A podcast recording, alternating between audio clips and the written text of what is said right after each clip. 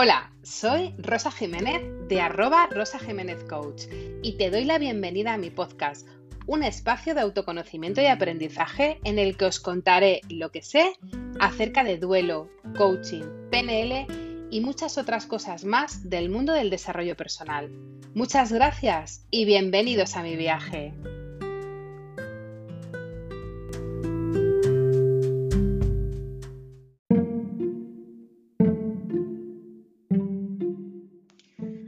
Alicia estaba habituada a que Matthew realizara muchos viajes de negocios.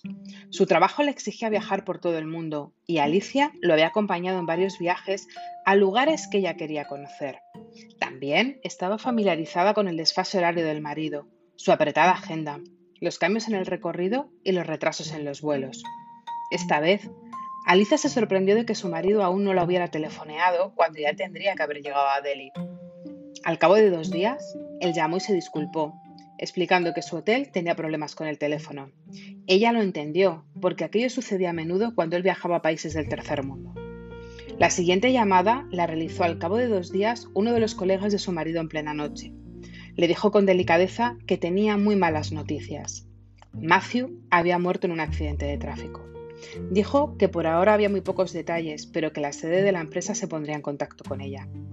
Alicia no daba crédito a sus oídos. Después de colgar el teléfono, pensó inmediatamente, ¿acabo de soñarlo? Debe ser un error. Llamó a su hermana, que llegó justo cuando amanecía. Aguardaron hasta las 8 en punto y llamaron a la sede de la empresa para descubrir que allí no tenían noticia de problema alguno, y mucho menos de una tragedia como aquella, pero dijeron que iban a comprobarlo de inmediato. Durante el resto de la mañana, Alicia no pudo evitar preguntarse si había soñado la llamada telefónica. ¿Se trataba de un error? La siguiente llamada fue al mediodía, confirmando que, en efecto, las malas noticias de la noche anterior eran ciertas. Durante los próximos días, Alicia llevó a cabo los preparativos para el funeral, diciéndose todo el tiempo, esto no puede ser cierto. Sé que cuando llegue el cuerpo no será él. La noche previa al funeral, Alicia vio al fin el cuerpo de su muy querido marido. Le miró la cara para asegurarse de que no era únicamente alguien que se pareciera a Matthew, pero cuando vio la alianza, todas sus dudas se disiparon. Durante las semanas posteriores al funeral, llamaba a amigos y parientes y decía, no hago más que pensar que él sigue de viaje y que lo que pasa es que no puede llamarme.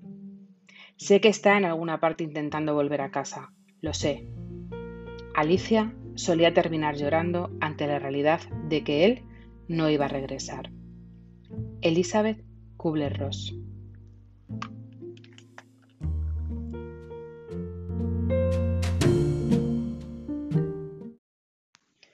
Esta primera etapa del duelo nos ayuda a sobrevivir a la pérdida. En el relato de Alicia podemos comprobar claramente cómo opera la negación. Va pasando por diferentes momentos en los que va asumiendo la pérdida a la vez que está preparando el funeral, pero su mente no lo puede asimilar aún por completo. La negación le ayudó de manera inconsciente a asimilar sus sentimientos. Incluso después de semanas seguía sin creer que su marido no fuera a volver. Seguía en negación, lo que le permitía en esos momentos distanciarse del dolor. Para algunos expertos, la fase de la negación es la más importante del proceso y puede durar desde unas horas hasta un tiempo ilimitado. La negación tiene una gran utilidad es una especie de anestesia psicoemocional que nos permite tener un tiempo extra para asimilar la pérdida. Es un mecanismo de defensa automático que aparece sin que nosotros hagamos nada. Nos permite adaptarnos a esta nueva situación, en ocasiones muy traumática. Resulta paradójico pensar que para aceptar la realidad primero tenemos que negarla. Y esto ocurre porque es un hecho tan doloroso que nuestra mente necesita dosificarlo, necesita digerirlo para que lo podamos soportar. Al negarlo, estamos inconscientemente tomando contacto con esa pérdida.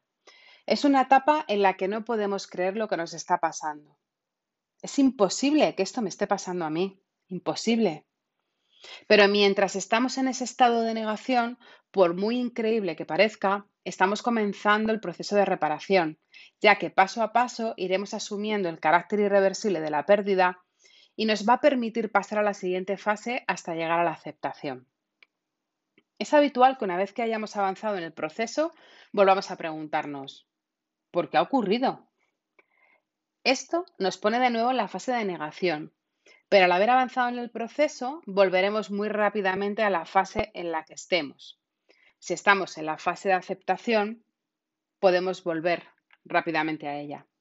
En ocasiones, si la muerte ha sido muy traumática, podemos enfrentarnos a un estado de shock, a un bloqueo emocional, corporal o incluso a la histeria.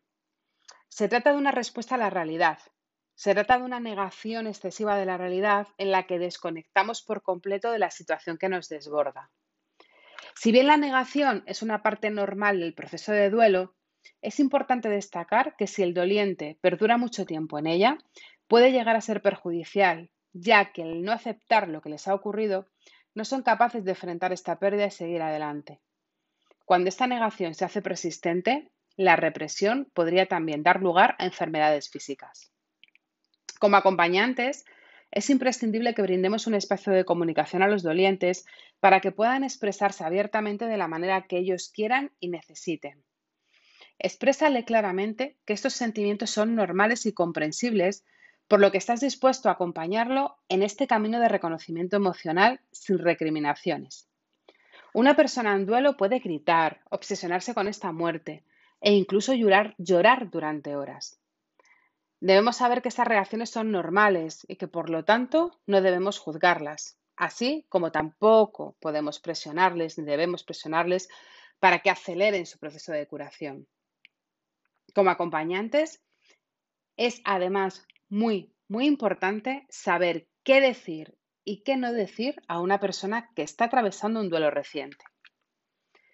¿Qué frases no decir? Es voluntad de Dios. Todo sucede por una razón. Está en un lugar mejor.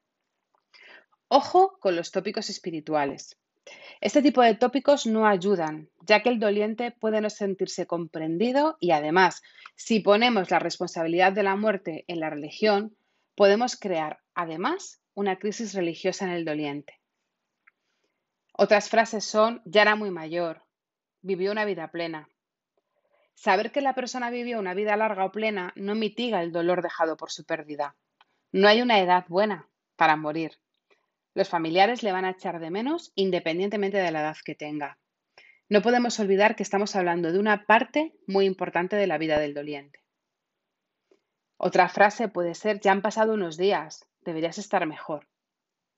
Cada uno tenemos un tiempo para asimilar las situaciones y tu tiempo no ha de ser mi tiempo. Podemos tener tiempos diferentes. Otra de las frases puede ser, el tiempo todo lo cura. El tiempo es importante en los procesos de duelo, pero no es igual para todos. Hay personas que en poco tiempo lo han asimilado y a otras les cuesta años. ¿Qué frases sí podemos decir y que nos pueden ayudar en el duelo?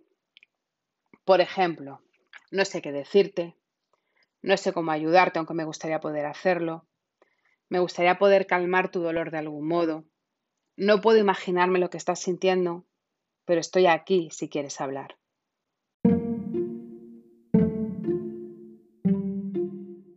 Hasta aquí el podcast de hoy. Si te ha gustado y quieres seguirme, puedes encontrarme en Instagram como arroba rosajiménezcoach, en mi web rosajiménez.coach y en mi canal de Telegram Tú vales mucho.